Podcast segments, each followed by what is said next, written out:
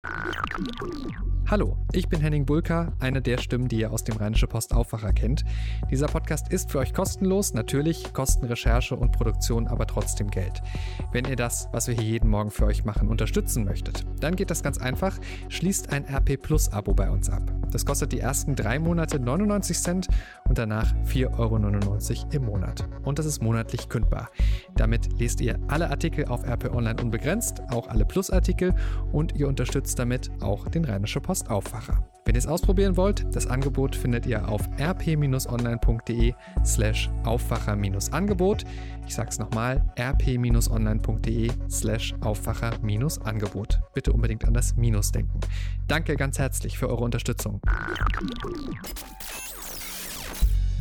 Aus der Nacht, Waffenruhe im syrischen Idlib, heute bei RP Plus, die Zukunft von Fridays for Future und das kommt heute auf uns zu, Debatte übers Kohleausstiegsgesetz. Heute ist Freitag, der 6. März 2020.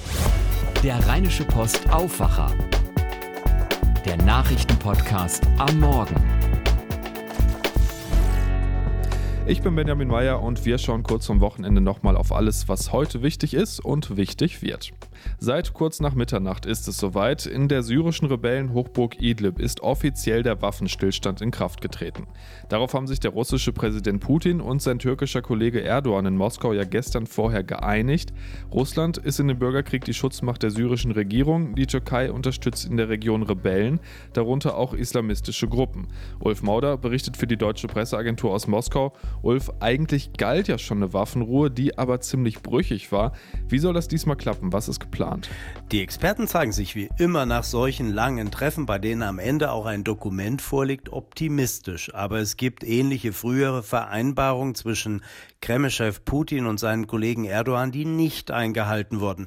Deshalb kam es ja jetzt zu diesem neuen Treffen in Moskau. Geplant sind nun wieder ein Waffenstillstand und gemeinsame Patrouillen von Russen und Türken in Idlib. Gut möglich ist aber auch, dass wie in der Vergangenheit nach einer Pause die Kämpfe bald wieder aufflammen. Die Kämpfe um Idlib im Norden Syriens treiben ja viele Menschen in die Flucht. Die Türkei und Russland unterstützen da, wie gesagt, verschiedene Seiten. Was kann eine funktionierende Waffenruhe da jetzt bewirken? Ein Waffenstillstand ist das eine. Klar ist aber auch, dass Machthaber Bashar al-Assad wieder die Kontrolle über ganz Syrien haben will. Dabei unterstützt Russland ihn nach Kräften und die meisten Menschen, die in Idlib leben, sind Gegner von Assads Regime. Sie werden also nicht wieder leben wollen unter seiner Herrschaft und dann so oder so das Weite suchen. Eine Lösung für das Flüchtlingsdrama ist diese neue Vereinbarung von Moskau deshalb nicht. Erdogan wollte mit seinem Besuch in Moskau ja verhindern, dass noch mehr Flüchtlinge kommen. Die Türkei hat ja schon Millionen Syrer aufgenommen und zuletzt hatte Erdogan die Grenze in Richtung EU geöffnet. An der Grenze zu Griechenland kommt es daher aktuell zu wirklich brutalen Szenen. Da wird teilweise mit Tränengas auf Flüchtende geschossen, um sie am Grenzübertritt zu hindern. Kann die Einigung von Moskau da jetzt endlich mal für Entspannung sorgen? Vorläufig abgewendet ist die Drohung, die Grenze von Syrien zur Türkei für die Flüchtlinge aus Idlib zu öffnen. Die Türkei hatte damit Druck aufgebaut, dass sie Millionen Menschen durchwinken könnte bis zur griechischen Grenze mit Endziel Europäische Union.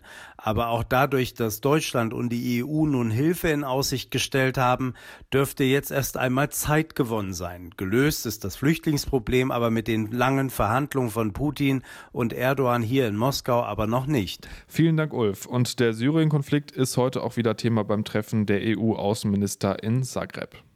Der nächste US-Präsident wird wohl wieder ein Mann sein, selbst wenn er nicht Donald Trump heißen sollte. Elizabeth Warren, die letzte Frau, die sich bisher noch im Rennen der Demokraten um die US-Präsidentschaftskandidatur gehalten hat, hat am Abend ihren Rückzug erklärt. Warren hatte in den ersten vier Vorwahlstaaten schlecht abgeschnitten und auch beim Super Tuesday, also der Abstimmung in 14 Bundesstaaten am Dienstag, keinen einzigen Staat für sich gewonnen. Übrig bleiben auf Seiten der Demokraten jetzt Bernie Sanders und der ehemalige US-Vizepräsident Joe Biden. Rein formell ist ist zwar auch die Kongressabgeordnete Tulsi Gabbard noch im Rennen, die spielt allerdings politisch gar keine Rolle. Nach der Aufdeckung einer rechten Terrorzelle gibt es in NRW jetzt fünf weitere Verdachtsfälle von Polizisten mit fremdenfeindlicher bzw. rechtsextremer Gesinnung. Das hat NRW-Innenminister Herbert Reul bei einer Sondersitzung zu dem Thema bekannt gegeben.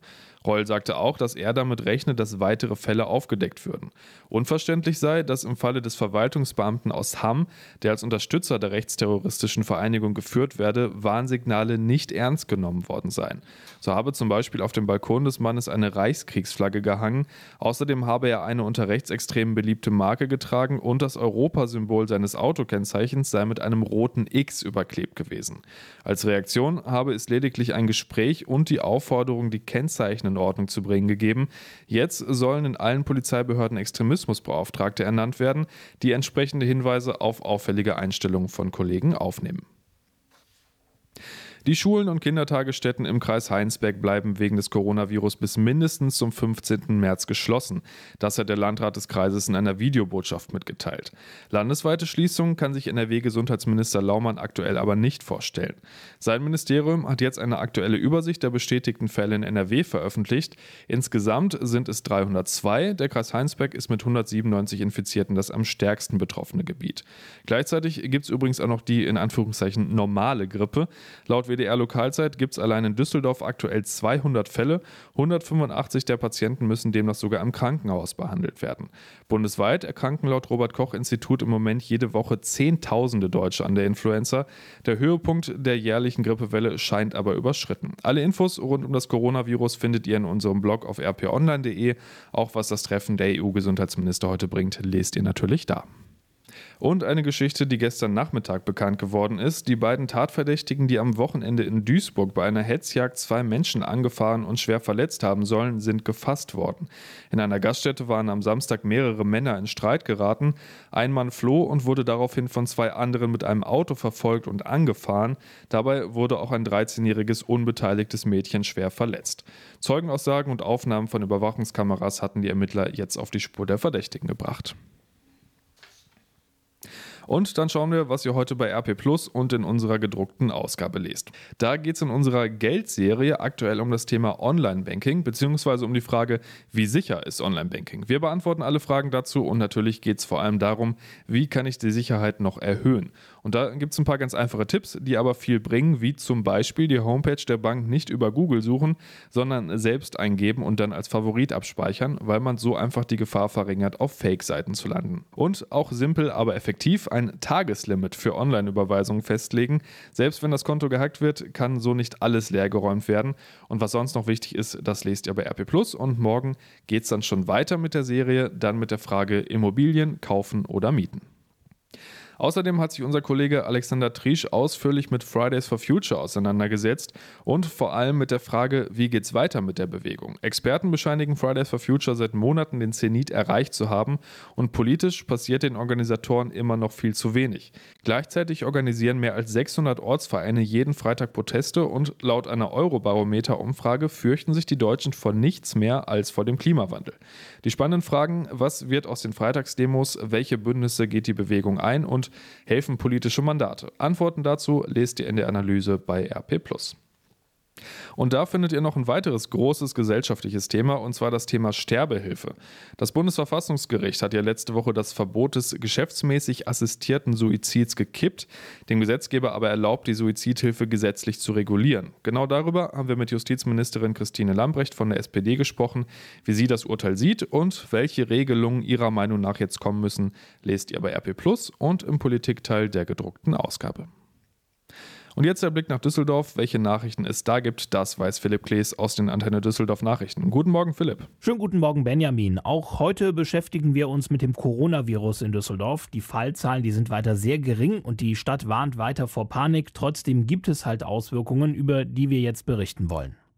Die Schüler und Schülerinnen der Dieter Forte Gesamtschule in Eller können heute für einen Studientag zu Hause bleiben. Allerdings nicht wegen der mit dem neuen Coronavirus infizierten Lehrerin, sondern weil sich laut Schule zu viele Lehrkräfte für heute krank gemeldet haben.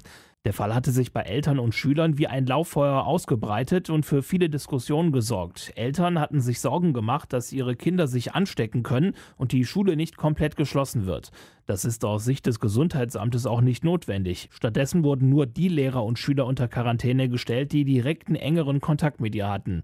In der Schule selbst stellt sich der Leiter des Gesundheitsamtes heute Mittag den Fragen der Eltern. Auch wenn sich mittlerweile immer wieder Düsseldorfer mit dem neuen Virus anstecken, sind die Fallzahlen weiter gering. Deshalb warnt die Stadt auch weiter vor Panik, bereitet sich aber trotzdem darauf vor, dass die Lage sich auch ändern kann. In der ehemaligen Flüchtlingsunterkunft an der Blankhartstraße in Ludenberg wird eine große Quarantänestation eingerichtet. Sie könnte zum Beispiel genutzt werden, falls jemand mit Verdacht auf Corona in Düsseldorf strandet oder nicht zu Hause in Quarantäne bleiben kann. Die rund 100 Flüchtlinge wurden auf andere Unterkünfte in der Stadt verteilt. Das Thema Corona beschäftigt aktuell auch viele Firmen in Düsseldorf. Beim Handykonzern Huawei in Düsseldorf-Herd bekommen die Mitarbeiter zum Beispiel Mundschutze. Außerdem wird am Eingang Fieber gemessen. Bei der Provinzial in Wersten werden alle Mitarbeiter informiert. Außerdem wurde die Zahl der Desinfektionsspender deutlich erhöht. Trotzdem haben sich hier fünf Mitarbeiter der Versicherung mit dem neuen Virus angesteckt, und zwar bei einem externen Workshop. Eine groß angelegte Quarantäne ist nicht nötig, da die Mitarbeiter die Firmenzentrale seit ihrer Ansteckung nicht mehr betreten haben. Das Handwerk hier in Düsseldorf fordert in der aktuellen Corona-Lage Hilfe von der Politik. Man brauche zum Beispiel Pläne für Kurzarbeit. Der Präsident der Düsseldorfer Handwerkskammer rechnet damit, dass auch in den Handwerksbetrieben bald erste Infizierte festgestellt werden könnten. Häusliche Quarantäne für Mitarbeiter oder unterbrochene Lieferketten würden die meisten Betriebe hart treffen. Darum solle man jetzt schon Pläne erarbeiten. Eine erste Auswirkung für das Handwerk gab es schon. Die große Meisterfeier mit dem Ministerpräsidenten und 3000 Gästen am kommenden Sonntag wurde abgesagt.